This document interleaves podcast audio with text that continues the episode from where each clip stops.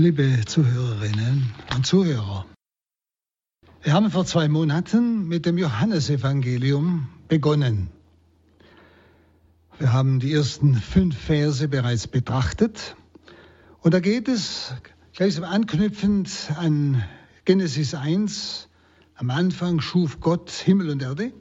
Da geht es um dieses vorweltliche Sein des Wortes Gottes, nämlich Jesu, wo es heißt, alles ist durch das Wort geworden, ohne das Wort wurde nichts, was geworden ist.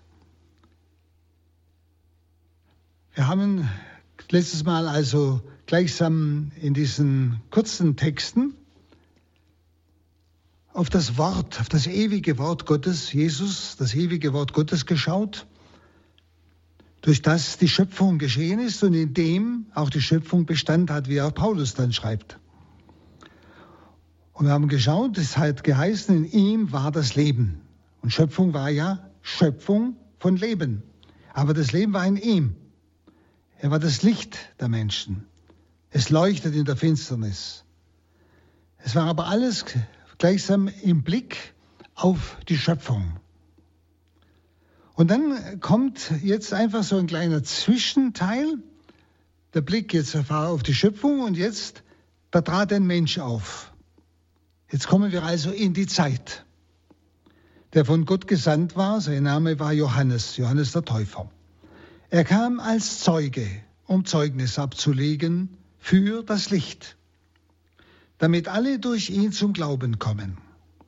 Er war nicht selbst das Licht, er sollte nur Zeugnis ablegen für das Licht. Und nun geht Jesus, äh, geht, Entschuldigung, Johannes, der Evangelist, wieder gleichsam zurück zum Logos, durch den alles geworden ist, nämlich Jesus. Und jetzt geht es um diesen Jesus, der in diese Welt eintritt, in der Menschwerdung. Also nach diesem Blick auf Johannes den Täufer, der ihn vorbereitet hat, kommt also Johannes wieder zu sprechen auf den, durch den alles geworden ist, der aber jetzt in diese Welt hereinkommt. Er war das wirkliche Licht, schreibt Johannes, dieser Jesus. Und zwar ein Licht, das jeden Menschen erleuchtet, der in diese Welt kommt. Und ich denke, es ist ein ganz wichtiges Wort, dass uns einmal bewusst wird, dass jeder so viel Licht bekommt, ist ja ein Bildlicht, ja, Erkenntnis, Sinn, so viel Erkenntnis, so viel Einsicht, also Licht für sein Leben, dass er Gott erahnen kann, dass er den Sinn seines Lebens ja suchen kann, dass es ihn zu diesem Sinn des Lebens drängt. Es ist etwas in ihm, was Dunkelheit, das heißt Sinnlosigkeit, nicht wissen, warum ich da bin und so weiter, verdrängt. Es ist diese, diese Sehnsucht des Menschen, könnte man sagen, nicht nach dem Ewigen, nach dem Unendlichen. Der Mensch ist ja nicht zufrieden mit dem Endlichen. Wenn Sie irgendetwas haben, das macht Ihnen geschwind Freude, aber nach ein paar Tagen haben sie sich daran gewöhnt, dann ist das vorbei. Dann brauchen sie was Neues. Nicht? Und das ist dieses, man könnte sagen, dieses Licht, das eigentlich in mir ja, bewusst werden lässt, in der Form dieser Sehnsucht nach dem Ewigen, nach dem Leben, nach dem Leben wollen, und zwar ohne Begrenzung und ohne Tod. Nicht? Das Licht, das mich auf diesen meinen Schöpfer, nämlich den Ewigen, mein Endziel hindrängt. Auch Menschen, die Gott im Sinne jenes Gottes, den Jesus uns offenbart hat, nicht kennen, noch nicht kennen. Aber sie spüren in ihrem Herzen, es drängt sie auf diesen unendlich großen Gott hin. Also das wahre Licht, das jeden Menschen erleuchtet, kam in die Welt. Das jeden Menschen erleuchtet. Nicht jeden Christen, sondern jeden Menschen. Nicht? Er war das wirkliche Licht. Nicht? Und hier wird die Aussage noch einmal ganz stark betont, vom Licht der Menschen. Das darf man nicht überlesen. Also die erleuchtende Fähigkeit des Logos, also Jesu, diese Fähigkeit, uns zu erleuchten, ist also universal und für jeden Menschen notwendig. In diesem Logos, das ewige Wort, Christus, allein war göttliche Lebensmacht. Und zwar für das wahre Sein des Menschen. Göttliche Lebensmacht. Und er allein, dieser Logos, war das echte göttliche Licht für jeden Menschen. Es wird immer wieder zwei, dreimal wiederholt. Ja? Nicht? Im Vers 4, da bezog sich dieses Er war das Licht der Menschen, da bezog es sich noch auf die Schöpfungsordnung, wie ich anfangs sagte, also auf den Logos vor seiner Menschwerdung. Und so bezieht sich jetzt dieses Erleuchten im Vers 9 des Logos auf das Erkennen des Guten und das Erwählen des Guten. Gott erleuchtet uns, dass wir das Gute erkennen können und erwählen können. Jesus ist dieses Licht. Wir können das vielleicht bis hinein äh, interpretieren ins Gewissen, nicht? Und weiter bezieht es sich auf die Bestimmung des Menschen, dieses Erleuchtetsein jedes Menschen. Bestimmung des Menschen und auf sein Handeln nach dem Willen Gottes. Und weiter dann auch auf seinen Wandel im Licht, der dann am Ende zum vollen Licht und zum vollen Heil Gottes führt. Also, wie ich am Anfang schon sagte, dieses Licht, dieses Erleuchten durch das ewige Wort, durch Christus, ist dieses Drängen auf das Ziel hin, auf das Ende hin, auf das Heil Gottes hin, auf Gott hin, den Unendlichen. Das Beiwort, er war das wirkliche Licht. Das wirkliche Licht im Unterschied zu einem falschen Licht ist die eine Bedeutung, also die, als Unterscheidung. Es will aber weiter die Wirklichkeit Gottes ausdrücken, auch die Seinsfülle Gottes, das wirkliche Licht. Nicht nur ein bisschen Licht, sondern die Fülle des Lichtes. Nicht? Also es ist nicht nur die Unterscheidung zu einem falschen Licht, das mich irreführt, Irrlichter nennen wir das, sondern auch, es drückt aus diese ganze Fülle Gottes. Und der Logos besitzt also eine unvergleichliche Leuchtkraft. Und zwar kommt diese Leuchtkraft aus seiner Göttlichkeit, die sich praktisch an jedem erweisen kann und erweisen muss, der sein Ziel finden will. Und dieses Wort, das war er, das echte Licht, steht also im Gegensatz zu allen vermeintlichen Lichtbringern, die uns irgendwo meinen, sie können uns einen Sinn des Lebens bringen, die ganzen verschiedenen Richtungen, die wir in der Welt haben, nicht falsche Gottheiten oder falsche Sinngebungen des, des, des Lebens, nicht? Die ganzen Formen auch des Atheismus denken alle möglichen Formen von der Philosophie, nicht? Das wahre Licht ist Christus. Er ist die Fülle des Lichts. Er gibt die klare und totale Antwort auf alle Sehnsucht, die in uns drin ist. Und im Blick auf den Vers 10, der nachher folgt, müsste eigentlich dieser Ausdruck in die Welt kommenden sich nicht auf den Menschen beziehen, sondern auf das Licht beziehen. Nicht? wo es heißt, das wahre Licht, das jeden Menschen leuchtet, kam in die Welt. Also, es, das wahre Licht kam in die Welt. Es bezieht sich auf das Licht.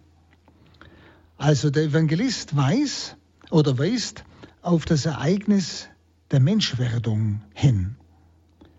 Das wahre Licht kam in die Welt. Und wie das Licht auf die Welt kommt, das sagt dann später der Vers 14 und das Wort wurde Fleisch. Da kommen wir noch drauf. Dann schauen wir auf diesen Vers 1.10, wo es heißt, er war in der Welt, nämlich der Logos. Und die Welt ist durch ihn geworden. Aber die Welt erkannte ihn nicht. Also der Logos war in der Welt, das heißt im Lebensraum der Menschen. Er war den Menschen nahe, er war für die Menschen erreichbar. Er kam ja in die Welt deiner Menschwerdung, sodass sie sich an ihn zu ihrem Heil halten konnten. Er war ja da. Aber die Welt, und gemeint ist jetzt dieser irdisch-geschichtliche Raum, nicht, in dem sich die Menschheit ja bewegt, also gemeint ist die ganze Menschheit, diese Welt, diese Menschheit heute, damals, hat ihn nicht erkannt. Das ist die erschütternde Tatsache dieses Verses. Er kam in die Welt, er das Licht, der die volle Antwort hat auf die Sehnsüchte des Menschen. Nicht? Aber sie erkannten ihn nicht. Und diese Aussage steigert sich dann noch im Vers 11. Und hier wird noch einmal das Verhältnis des Logos zu den Menschen beschrieben. Das Verhältnis Christi also zu uns. Er war in der Welt, heißt es noch einmal. Und dann werden wir hingeführt auf den traurigen Bruch, den dieses Verhältnis des Logos zu den Menschen in dieser Welt erlitten hat. Diesen traurigen Bruch. Warum dieses Wort Welt benutzt wird, ist eigentlich darin begründet, dass der Übergang geschildert wird von der Schöpfungsordnung zur Geschichte. Vorher ging es darum, das Wort, durch das Wort ist alles geworden, was geworden ist. Das ist die Schöpfungsordnung, ist durch ihn geworden. Und jetzt geht es um die Geschichte der Menschen, in die dieses ewige Wort eingetreten ist. Und die Geschichte ist ein natürlicher Werteprozess, ja, ist wesentlich Menschengeschichte, unsere menschliche Geschichte, das ist Geschichte. Es geht um das Tun des Menschen und der Menschen und um das Verhalten der Menschen, und zwar im Blick auf ihr Heil oder auch auf ihr Unheil. Das ist die Geschichte der Menschen. Ein Werteprozess, wo es um sein Verhalten geht oder um sein Handeln geht, im Blick auf Heil oder Unheil. Und hier wird Nachdruck gelegt auf die dunkle Tatsache, dass die Welt ihn nicht erkannte. Und später sogar, dass die Seinigen ihn nicht aufnahmen, heißt es ein paar Verse nachher. Nicht?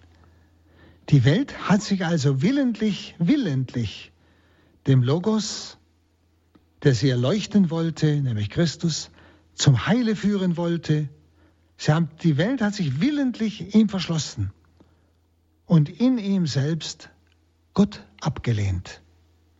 Er war in der Welt und die Welt ist durch ihn geworden, aber die Welt erkannte ihn nicht. Und Welt ist bei Johannes eben diese wiedergöttliche Welt. Also die Menschen sind gemeint. Und dieses, das Nicht-Erkennen, nicht? Die Welt erkannte ihn nicht, ist ein unseliges Verhalten, durch das sich die Menschen von Gott trennen und auch von seinem Lebensbereich sich ausschließen. Nicht? Sie erkennen ihn nicht, sie wollen es nicht. Und dann schauen wir auf den Vers 11. Er kam in sein Eigentum, aber die Seinen nahmen ihn nicht auf. Und diese schmerzliche Tatsache, dass Christus, also der Logos, in der Welt auf Ablehnung stieß, wird hier im Vers 11 noch schärfer. Ja, man kann sagen, fast paradox ausgedrückt, nämlich er kam in sein Eigentum. Warum? Es heißt doch am Anfang, durch das Wort ist alles geworden. Es ist sein Eigentum, es ist seine Welt, die durch ihn geworden ist, in die und die durch ihn erhält, die von ihm getragen ist, die ohne ihn nicht existieren kann. Und er kommt jetzt in diese Welt, die durch ihn geworden ist, in sein Eigentum also, aber die Seinigen, die ja auch durch ihn geworden sind, die ihm also zugehören, nahmen ihn nicht auf. Es geht um das geistige Kommen des Logos in diese verfinsterte Menschenwelt, die gleichsam ihr Haus vor dem Logos, der sich nahte, verschlossen hat. Dieses Namen ihn nicht auf, diese Vergangenheitsform drückt aus, nämlich er kam in sein Eigentum, dass sich die Begegnung zwischen Logos und Welt in dieser geschichtlichen Wirklichkeit vollzogen hat und sich immer wieder erneuert. Das ist diese, diese Vergangenheitsform. Nicht, nicht, es ist nicht Vergangenheit im Sinne, es war einmal, sondern dass sich diese Begegnung zwischen dem Logos und der Welt, also zwischen Christus und den Menschen, in dieser geschichtlichen Wirklichkeit nicht nur vollzogen hat, sondern sich immer wieder erneuert. Es ist ein Dauerzustand. Er kommt in sein Eigentum und die Seinen nehmen ihn nicht auf. Es ist immer wieder wichtig, bei diesem Gotteswort sich zu fragen, Herr, was willst du mir sagen? Denn das Wort geht ja an mich. Er kommt in sein Eigentum. Und wie oft muss ich tatsächlich bei mir feststellen, ich hatte keine Zeit. Ich habe die Tür verschlossen. Ich war nicht zugänglich für Christus, für das, was er wollte. Vielleicht durch Umstände, durch Situationen, wodurch er mich führen wollte, durch die er mir seinen Willen kundtun wollte. Ich war nicht aufgeschlossen. Ich nahm ihn nicht auf. Ich habe meine eigenen Pläne gemacht, meinen eigenen Weg gegangen. Also in diesem Vers wird die Welt, also die gesamte Schöpfung, die Welt mit den Menschen, Eigentum des Logos genannt. Nicht? Sie werden das auch einmal in einem Gleichnis, in einem äh, Beispiel im Lauf der Heiligen Schrift ebenfalls finden, wo es darum geht, um das Reich des Menschensohnes. Das Reich des Menschensohnes ist die Welt. Ja? Das Reich des Menschensohnes ist die Welt, also die gesamte Schöpfung, die Menschen, alle Menschen nicht bloß die Christen. Und da spüren wir es. Gleich am Anfang des Johannesevangeliums wird uns das sehr deutlich. Welt ist Eigentum des Logos, weil sie ihm durch die Schöpfung zugehört. Durch ihn ist sie geworden. Und umso bedrückender ist es, dass die Seinigen ihn nicht aufnahmen. Und dieses Wort, die Seinigen, wird mit Vorliebe eigentlich normalerweise benutzt für Angehörige im engeren Sinn. Also durch die Schöpfung ist jeder Mensch ein Angehöriger des Logos Christi. Sie nehmen ihn nicht auf. Schauen wir auf den Vers 12. Allen aber, die ihn aufnahmen, gab er Macht, Kinder Gottes zu werden. Allen, die an seinen Namen glauben. Nun, dieser niederdrückenden Tatsache, dass der Logos bei seinem Kommen in die Welt auf Unverständnis der Menschen stieß, ja sogar auf Ablehnung der Menschen stieß, steht nun der Evangelist Johannes Menschen gegenüber, die ihn angenommen haben. Ihnen gab er die Macht, Kinder Gottes zu werden. Die Macht. Und die Gotteskindschaft ist für den Apostel Johannes eine göttliche Gabe. Eine göttliche Gabe, die den Getauften ungeschuldet aus göttlicher Liebe geschenkt wird. Die Gotteskindschaft. Göttliche Gabe, ungeschuldet. Und daraus entspringt die sittliche Aufgabe, sich als Gotteskinder auch zu bewähren. Nicht? Also, wenn ich schon zum Kind Gottes geworden bin, also nicht bloß adoptiert, sondern wesenhaft Kind Gottes geworden bin, verlangt es von mir ein Handeln als Kind Gottes.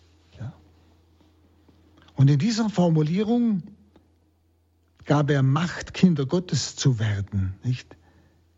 Hier ist eigentlich nicht an eine sittliche Entfaltung gedacht, sondern an diesen übernatürlichen Werdeprozess in der Taufe. Kinder Gottes zu werden übernatürlicher Werdeprozess in der Taufe. Ich bin zu einer neuen Schöpfung geworden. Das war ein Prozess in der Taufe, eine Umwandlung. Und durch sie und in ihr bin ich zum Kind Gottes geworden. Nicht? Und das drückt sich klar auch dann im Vers 13 aus, dass wir nicht aus dem Willen des Fleisches oder auch des Mannes, sondern aus Gott gezeugt sind. Und das geschah in der Taufe. Beim Apostel Johannes heißt es eigentlich nicht, werde, was du bist, so könnte man es auch mal sagen, sondern sei und zeige, wer du geworden bist.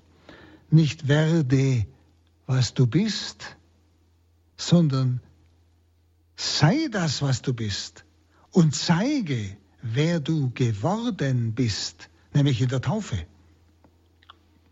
Das sollen wir der Welt zeigen, durch unser Leben, dass wir anders leben können. Ja? Die Macht, Kinder Gottes zu werden. Er spricht dann noch von der Annahme dieses Logos im Glauben. Nicht? Allen, die an seinen Namen glauben. Der Glaube ist die Grundhaltung, die notwendig ist für den Heilsempfang. Und Glaube ist eigentlich die Verwurzelung in der Person Christi, die Hingabe an diese Person Christi, so dass göttliches Leben, das, was in der Taufe sich ereignet hat, geschehen ist, geworden ist, dass es in mir wirksam wird. Ja, in meiner Verhaltensweise, in meiner Lebensweise für die Welt sichtbar wird, wahrnehmbar wird. Nicht? Ich glaube, die Grundhaltung, die notwendig ist für den Empfang des Heiles. Und Glauben an seinen Namen soll besagen, dass man an die Person Jesu im vollen Umfang eben seiner Selbstoffenbarung, ganzen Umfang, was er uns vom Vater offenbart hat, glaubt und diese auch bejaht. Das, was man glaubt, wirklich bejaht. Ja. Dann äh, schauen wir auf den Vers 13. Also man muss es zusammen sehen. Allen aber, die in Aufnahmen gab er Macht, Kinder Gottes zu werden, allen, die an seinen Namen glauben, und nun 13, die nicht aus dem Blut, nicht aus dem Willen des Fleisches, nicht aus dem Willen des Mannes, sondern aus Gott geboren sind.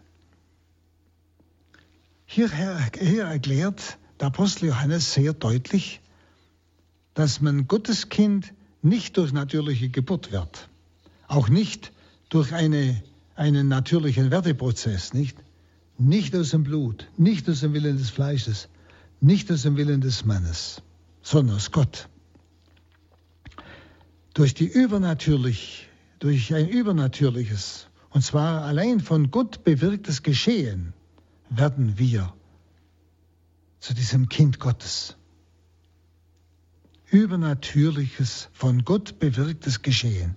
Und diese dreimalige Verneinung, nicht aus dem Blut, nicht aus dem Willen des Fleißes, nicht aus dem Willen des Mannes, also diese dreimalige Verneinung, sondern aus Gott geboren sind, drückt das ganz deutlich aus. Das will es also ganz, ganz stark betonen. Nicht?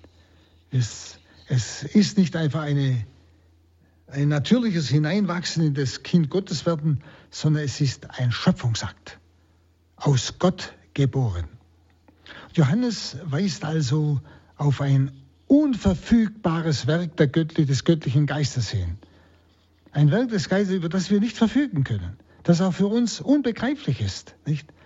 Wodurch ja diese Gotteszeugung geschehen ist, nämlich durch den göttlichen Geist. Unverfügbar, reines Geschenk.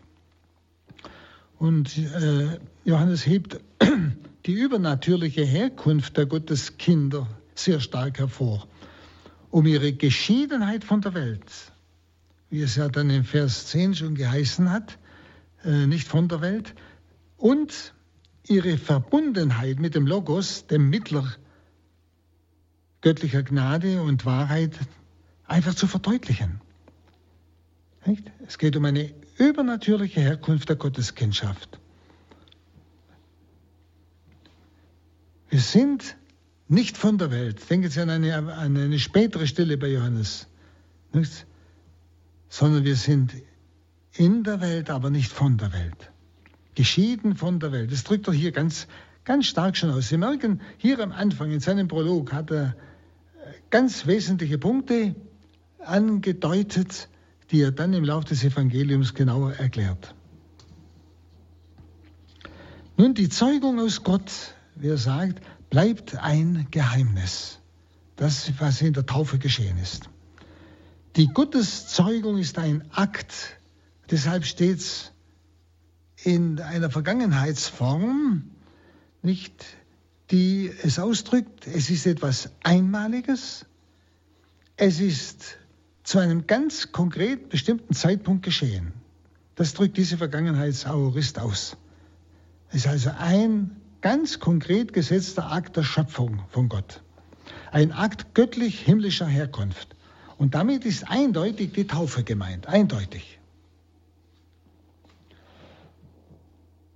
Schauen wir nun auf den Vers 14. Und das Wort ist Fleisch geworden und hat unter uns gewohnt. Und wir haben seine Herrlichkeit gesehen, die Herrlichkeit des einzigen Sohnes vom Vater, voll Gnade und Wahrheit. Also hier kommen wir jetzt an den Höhepunkt. Der Logos, das ewige Wort, Christus, wird wieder ausdrücklich gemeint. Nicht? Das Wort ist Fleisch geworden. Also ganz klar gedrückt Logos. Und das Wort wohnte unter uns. Und wir sahen seine Herrlichkeit. Also eine Herrlichkeit als des Eingeborenen vom Vater, voll Gnade und voll Wahrheit. Also der Logos war also schon in einer geistigen Weise in der Welt anwesend und wirksam. Er war schon in einer geistigen Weise in der Welt anwesend und wirksam. Wenn er auch auf, Auflehn auf Ablehnung in der Welt oder durch die Menschen stieß. Nun aber geschieht das Unfassbare. Er kommt sogar ins Fleisch.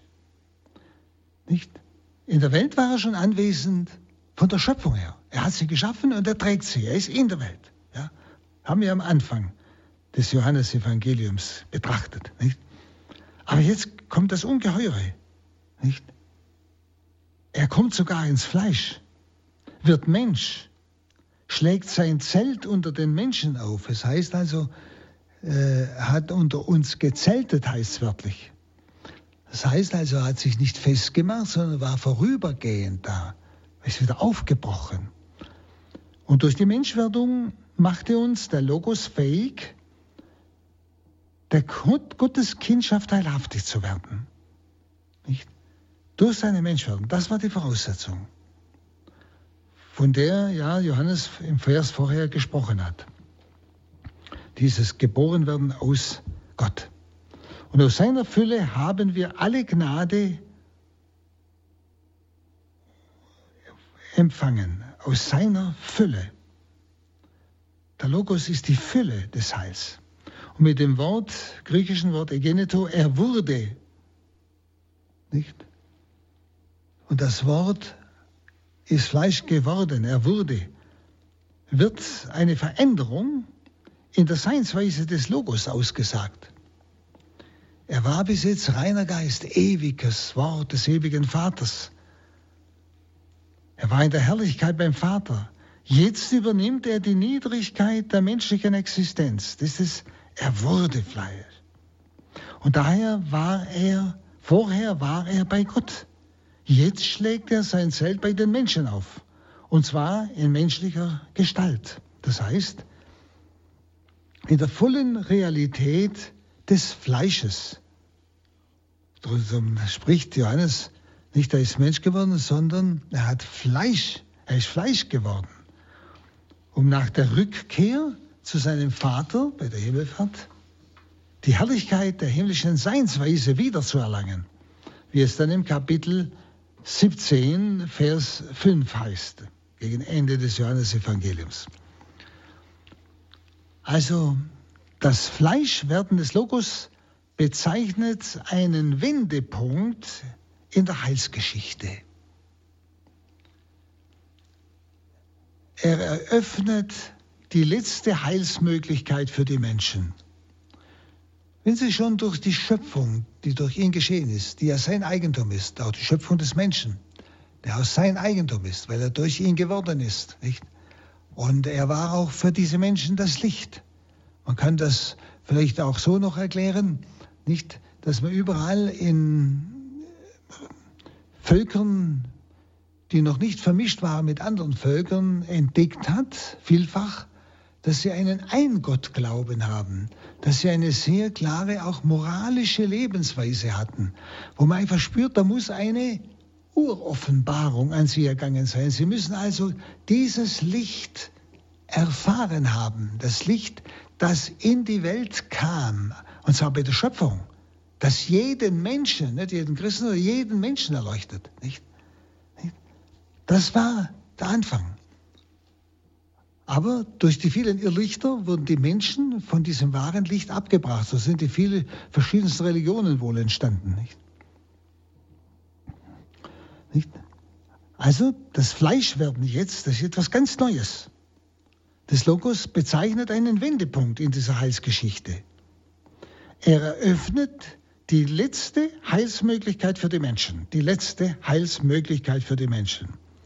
Der Weg des Erlösers hinab ins Fleisch und durch das Fleisch empor zur himmlischen Herrlichkeit bei der Auferstehung, Himmelfahrt, wird auch zu einem Weg für alle, die sich im Glauben ihm anschließen. Wir werden alle dann in diese Fülle der himmlischen Herrlichkeit von ihm geführt.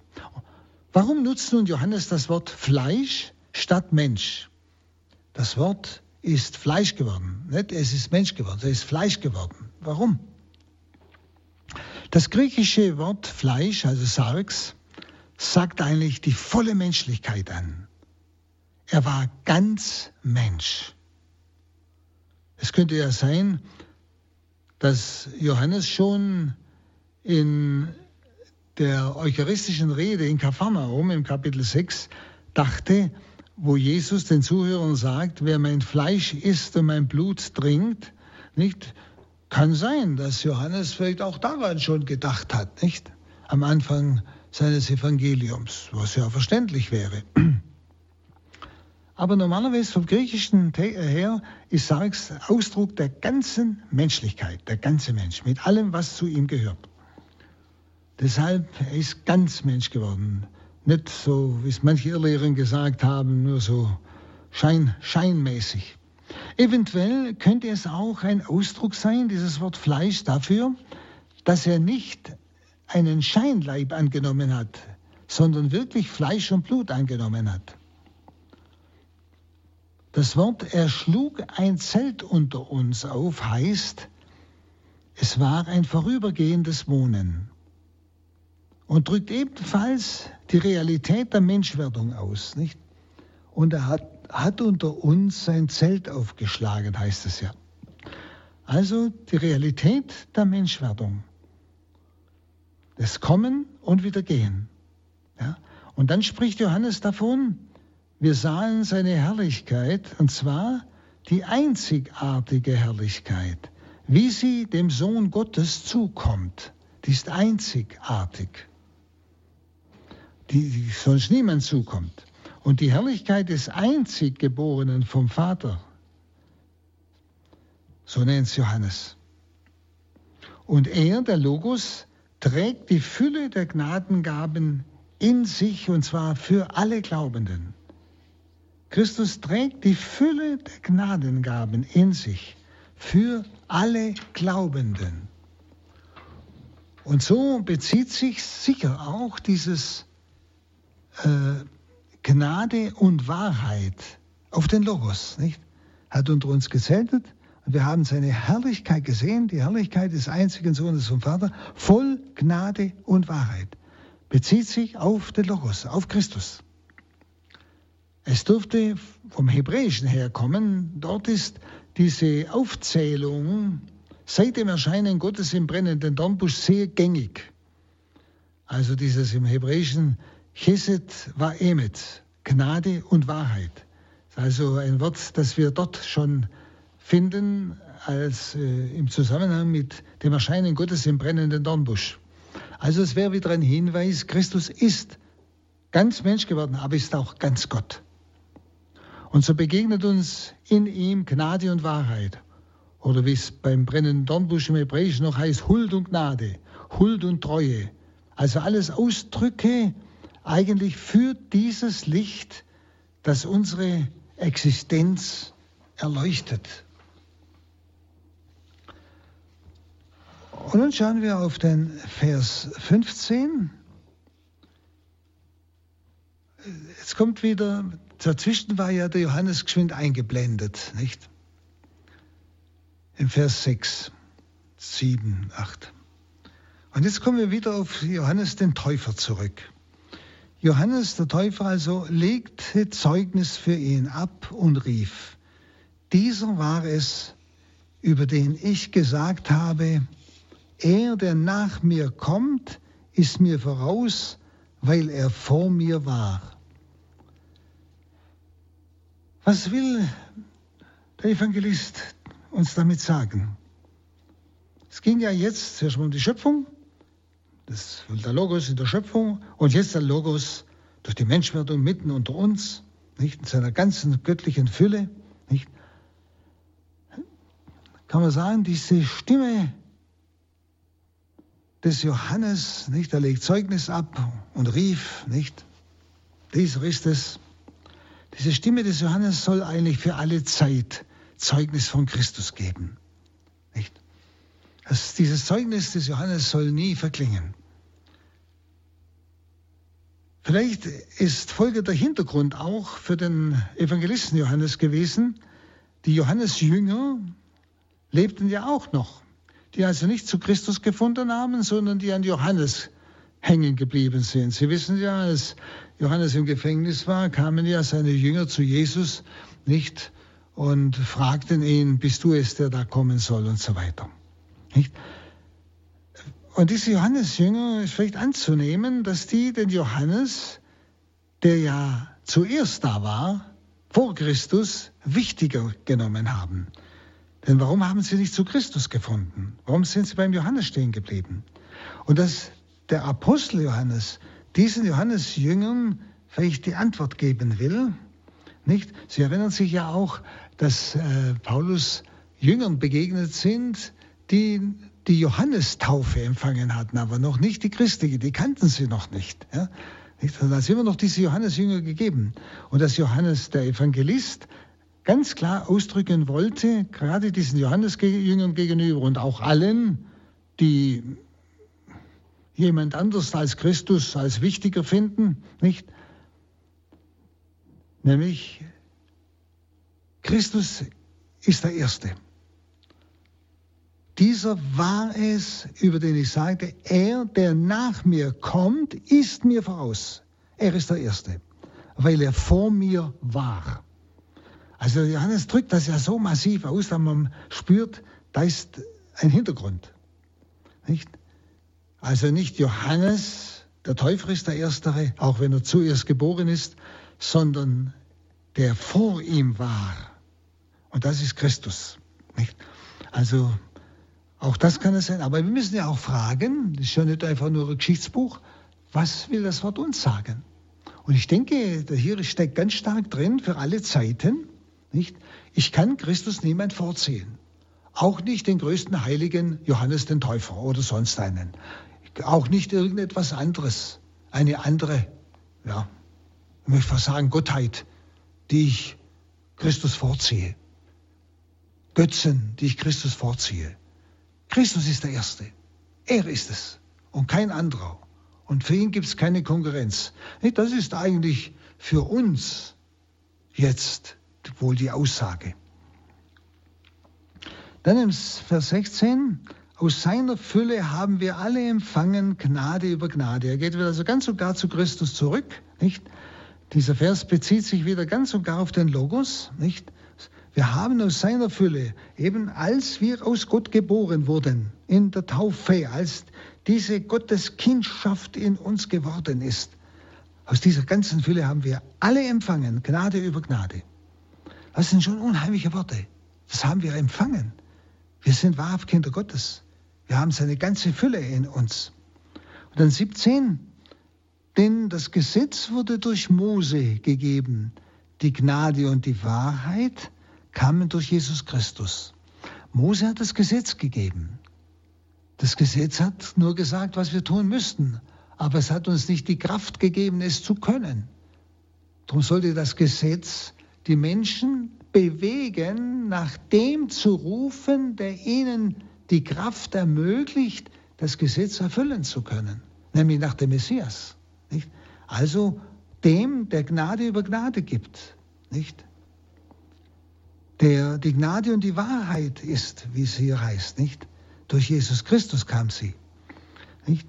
Es ist also kein Gegensatz, dass hier Mose das Gesetz gleichsam äh, Christus gegenübergestellt werden oder umgekehrt, sondern was Mose im Gesetz angekündigt hat, erfüllt sich in Christus. Dort erfüllt sich die Voraussetzung, dass das Gesetz lebbar wird. Ja? Dann Vers 18. Niemand hat Gott je gesehen. Der Einzige, der Gott ist und am Herzen des Vaters ruht, er hat Kunde gebracht. Nicht? Also niemand, das hat ja sicher in dem Zusammenhang mit dem Mose, nicht? Niemand hat Gott je gesehen. Der Einzige, der Gott ist und am Herzen des Vaters ruht, er hat Kunde gebracht.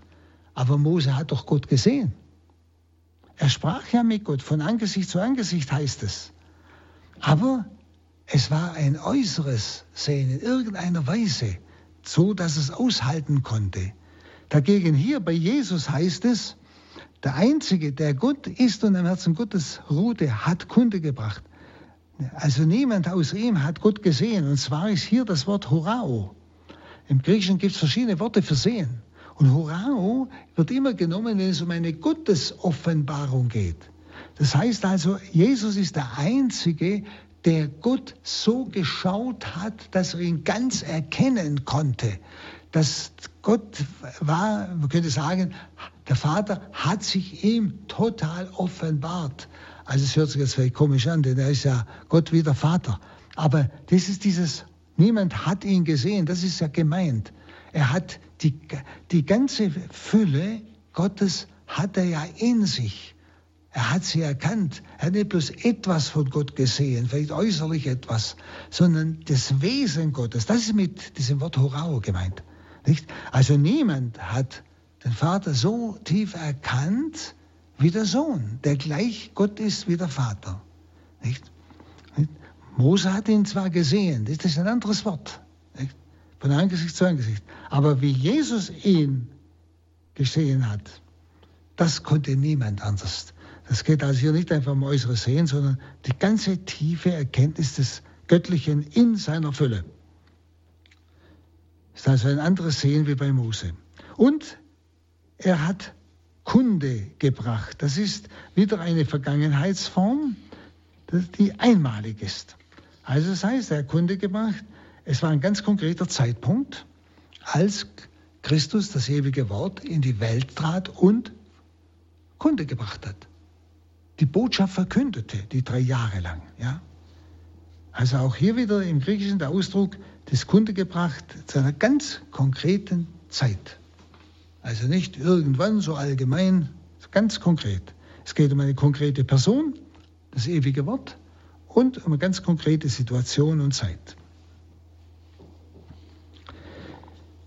Und nun kommen wir zum Vers 19. Sagen wir mal 19 bis 24.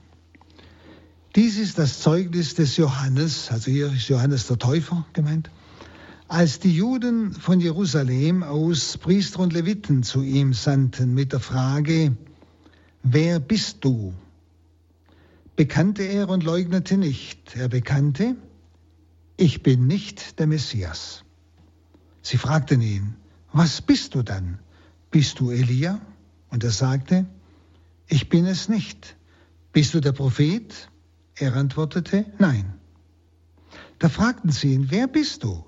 Wir müssen denen, die uns gesandt haben, Auskunft geben. Was sagst du über dich selbst? Und dann sagt Johannes, ich bin die Stimme, die in der Wüste ruft, ebnet den Weg für den Herrn, wie der Prophet Jesaja gesagt hat. Und unter den Abgesandten waren auch Pharisäer. Nicht?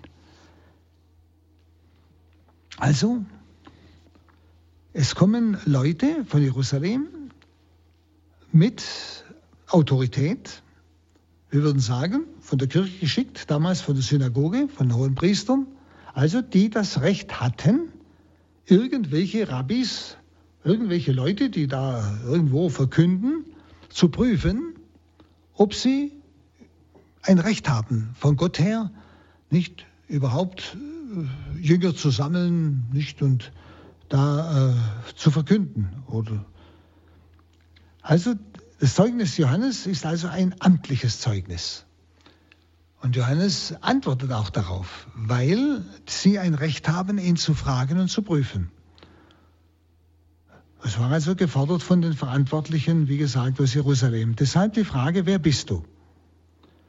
Der Messias? Nein, das ist er nicht. Ist er der Elias? Weil es ja mal heißt, Elias wird wiederkommen, bevor der Messias kommt. Dann sagt er nein. Dann bist du der Prophet. Das ist der Prophet, den Mose ankündigt. Einen Propheten wie mich wird der Herr euch aus euren Brüdern erwecken. Nicht? Also das sind diese drei im Alten Testament genannten Namen, die mit der Ankunft des Messias zu tun haben. Also bist du der Messias selber oder bist du ein Vorläufer, Elia oder der Prophet? Interessant ist, diese Abgesandten, sie waren festgelegt, kann man sagen. Festgelegt auf diese drei Namen. Nicht? Diese drei Namen, die eben die Endzeit einleiten sollten. Und deshalb ist nicht der Messias, ergo, was ist er dann? Nicht? Wir müssen, Sie sagen ja, wir müssen Antwort geben. Wir haben ein Recht. Was sagst du über dich selbst? Nicht? Und Johannes muss sich also, wie gesagt, vor dem Hohen Rat ausweisen und zwar nicht irgendwo mit einer Behauptung, sondern mit einem Wort der Schrift. Das wichtigste Zeugnis ist immer das Zeugnis der Schrift. Vielleicht darf ich Sie erinnern, als Johannes im Gefängnis war und zu Jesus schickte, bist du es, der da kommen soll? Oder sollen wir auf einen anderen warten? Sagt Jesus nicht, geht hin und sagt dem Johannes, ich bin's, sondern er sagt, Versagt dem Johannes, was ihr gesehen und gehört habt. Blinde sehen, Lahme gehen und so weiter. Das heißt, Jesus zitiert den Propheten Jesaja, der das vom kommenden Messias sagt. Also, Jesus beweist sich vor Johannes mit einem Schriftwort. Das ist das Wichtigste. Und so muss auch Johannes der Täufer jetzt auf diese Anfrage von Amts wegen, muss er mit einem Schriftwort Antwort. Er muss sich also aus der Schrift bezeugen, dass er ein Recht hat, ja, zur Umkehr zu rufen, also da so Bußpredigten zu halten. Also wie gesagt, neben Elia und dem Propheten gab es noch andere Gestalten in der Schrift, im Alten Testament, die das Kommen des Messias vorbereiten. So zum Beispiel das, was Johannes zitiert, die Stimme eines Rufenden in der Wüste. Jesaja 40,7 oder auch Jesaja 40,3. Ja? Auch das ist ein Vorbote des Messias. Aber an den denken die gar nicht. Den haben sie irgendwie ausgeschaltet. Äh, sie haben nur diese drei im Kopf. Nicht, da sind sie festgelegt. Messias, Elias, der Prophet. Johannes aber zitiert die Schrift. Er zitiert den Propheten. Sie kapieren es nicht, weil sie festgelegt sind. Sie, das ist auch so ein, eine Aussage oder so ein, ja, ein Hinweis, dass wir offen bleiben, auch auf Gott hin, in allem. Dass wir uns nicht festlegen, so muss Gott handeln. Nur so kann er handeln. Sondern ich muss hören, wie er handelt. Er handelt immer wieder anders. Und so ist auch hier. Sie, obwohl es ein Schriftwort ist, kennen Sie es nicht, weil Sie irgendwie fixiert sind. Ja? Es ist immer wieder eine große Gefahr im Leben von uns Christen. Wir fixieren uns auf etwas Bestimmtes. Nur so kann es heilig werden. Und nur so kann man fromm sein und so weiter. Ja? Nein, ich muss hören. Wie will Gott, dass ich den Weg der Heiligkeit gehe? Wie funkt Gott in mein Leben herein und zeigt mir Wege? Ja, ich muss offen sein. Also, und deshalb gibt ihnen also klare Antwort, Schriftbeweis, ich bin die Stimme, die in der Wüste ruft, ebnet den Weg des Herrn. Nicht? Und zwar nur Stimme. Auf die Person des Rufers und des Rufenden kommt es hier nicht an. Johannes ist zweitrangig. Die Stimme ist wichtig. Sie bleibt das heißt, die Person selber bleibt im Hintergrund. Wichtig ist, dass die Stimme ertönt. Aber sie hat nur einen Sinn, wenn sie gehört wird. Eine Stimme, die nicht gehört wird, ist sinnlos. Und die dann den Weg auch ebnet. Beziehungsweise aber auch der Stimme den Weg ebnet. Zum eigenen Herzen. Nun, die Reaktion der Abgesandten, es ist kein echtes Hören. Sie hören nicht auf das, was Johannes ihnen geantwortet hat. Nicht? Nicht? Und es ist auch keine Besinnung zu erkennen, dass sie überlegen, wo steht denn das mit der Stimme in der Wüste? Sonst wären sie ja draufgekommen, hätten eine Antwort gehabt und hätten gehen können.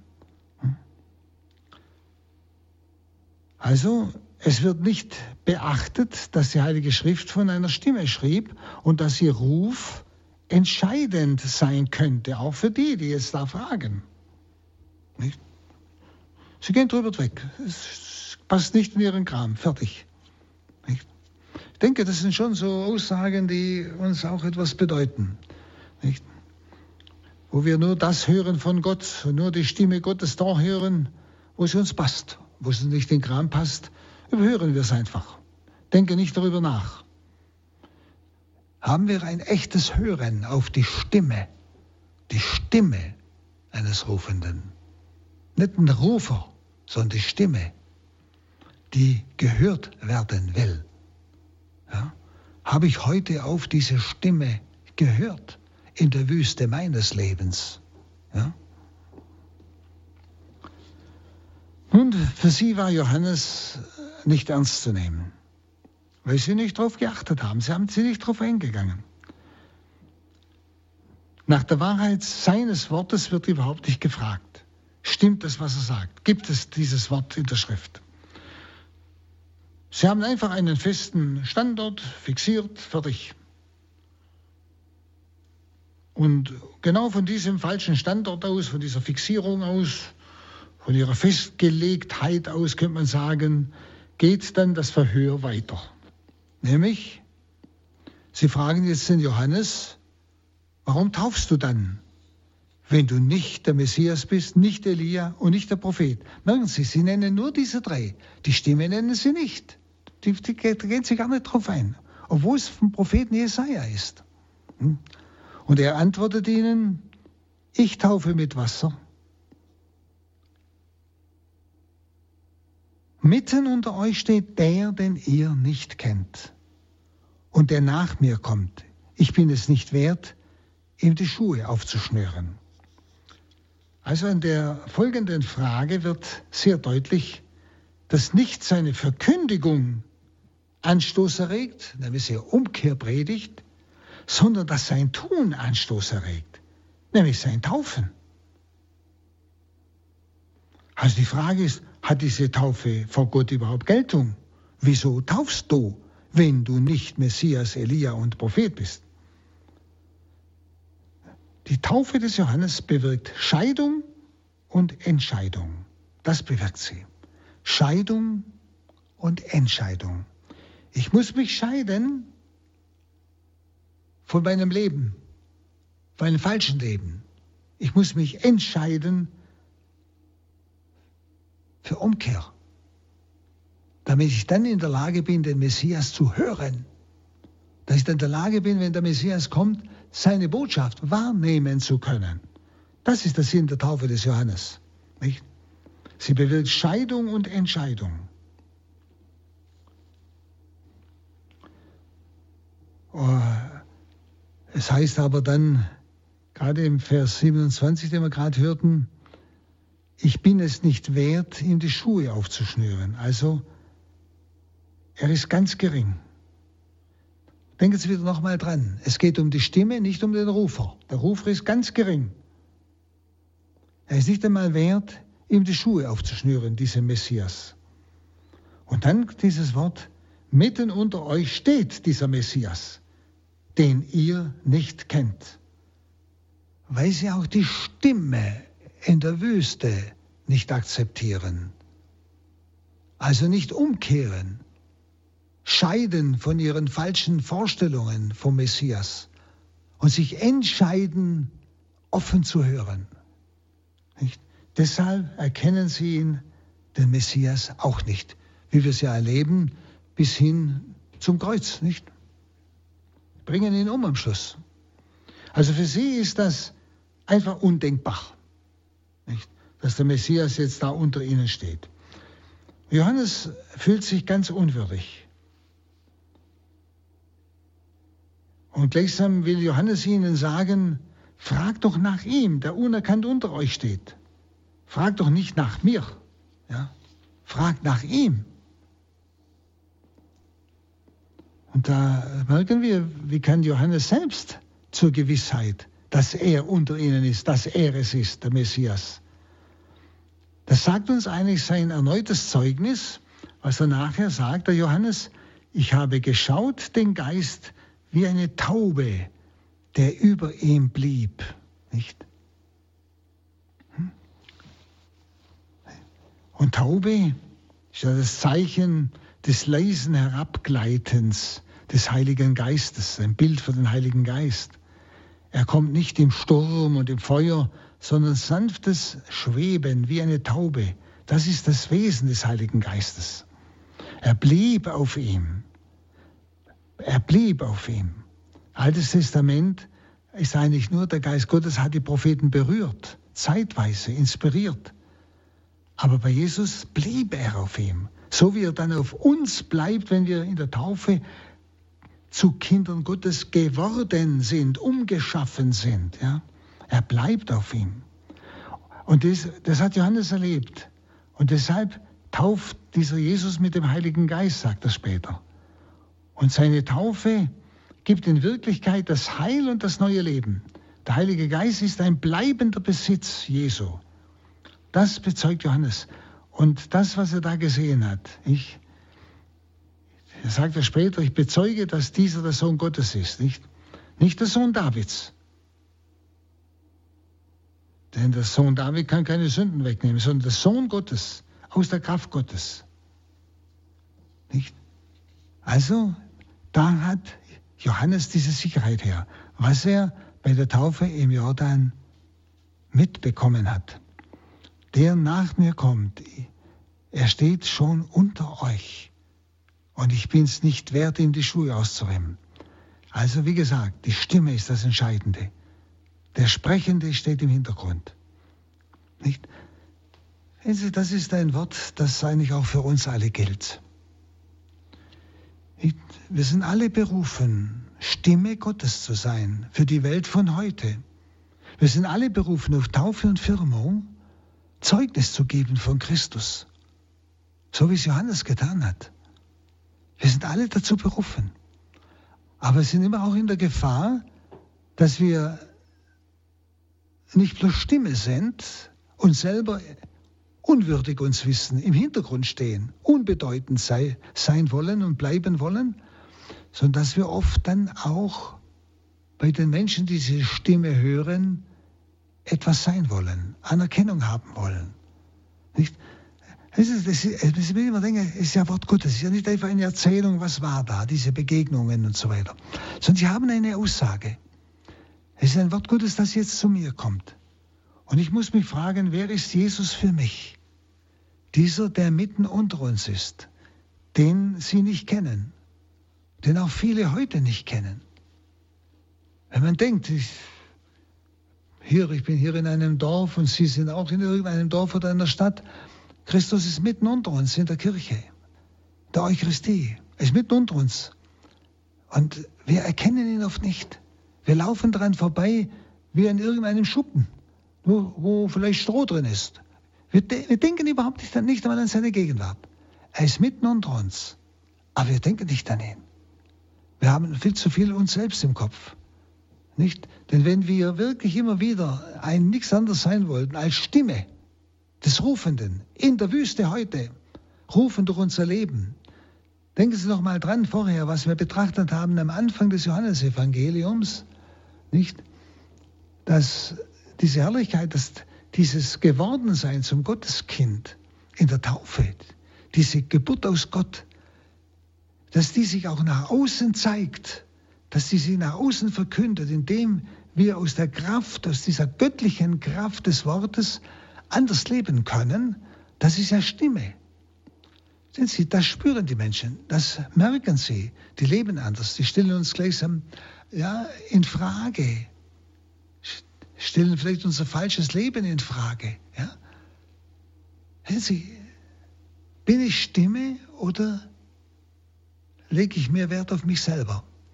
stehe ich wie Johannes ganz und gar im Hintergrund, bin unwürdig, ihm die Schuhriemen aufzulösen. Aber mein Leben ist Stimme. Ich will nur, dass die Menschen ihn hören durch mich. So ist ein gutes Wort, aber so ist mein Leben, was auch immer.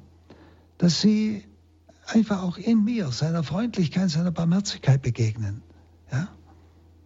Stimme eines Rufers in der Wüste, auch heute. Jeder von uns soll dem Herrn, diesem ewigen Wort, in dem die Fülle der Gnade und Wahrheit ist, in dem die Fülle des Göttlichen ist, den Weg bereiten. Und denken Sie wir daran, auch das Erste gilt immer noch. Dieses Licht, das die Welt erschaffen hat, die Welt, die das, die Welt des Logos ist, in die hat er sein Licht hineingelegt. Nicht? In die, Sehn die Sehnsucht der Menschen ist dieses Licht. Die Sehnsucht nach der Wahrheit, nach der Fülle des Lebens, dass er ist. Nicht? Und in seiner Menschwerdung hat es uns ermöglicht, hat es uns geschenkt. Es ist nicht nur nur Sehnsucht, nicht nur ein Licht, das uns einen Weg weist in die Fülle. Aber es will durch uns verkündet werden. Licht Stimme eines Rufers in der Wüste von heute. Bleiben wir hier stehen bis zum nächsten Mal und betrachten Sie genau dieses Wort. Betrachten Sie Ihre Berufung als Johannes heute, die den Weg bereitet für die Menschen um Sie herum zur Quelle der Wahrheit und der Gnade, zum Wort Gottes, zu Christus. Dankeschön. Danke vielmals, Herr Pater Burb, für Ihre Betrachtungen zum Johannesevangelium. Liebe Zuhörer, wenn Sie diese Sendung noch einmal hören möchten, nutzen Sie bitte unser Download- und Podcast-Angebot. Die Internetadresse ist www.horeb.org oder bestellen Sie eine CD bei unserem CD-Dienst. Die Telefonnummer lautet 083 23 96 75 120. Ich wiederhole 083 23 96 75 120. Herr Pater Burb, ich darf Sie nun um den Segen bitten. Ja.